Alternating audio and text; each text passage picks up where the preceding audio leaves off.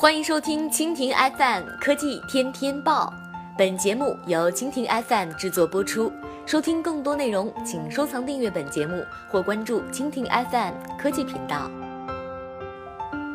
国际播报：乐天天猫旗舰店全面停业。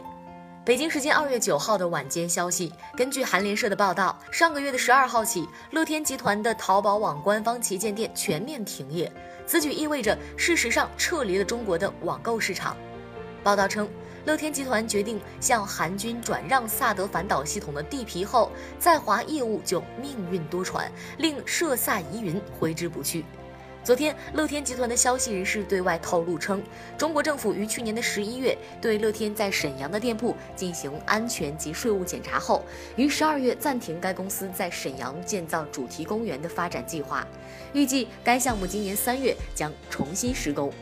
同时，在昨天的外交部例行记者会上，中国外交部发言人陆康表示，作为原则，中方欢迎外国企业来华投资，同时有关企业在华经营必须合法合规。关于萨德问题，中方坚决反对美韩在韩国部署萨德反导系统的立场没有变化。好，以上就是今天的科技天天报。收听更多内容，请关注蜻蜓 FM 科技频道。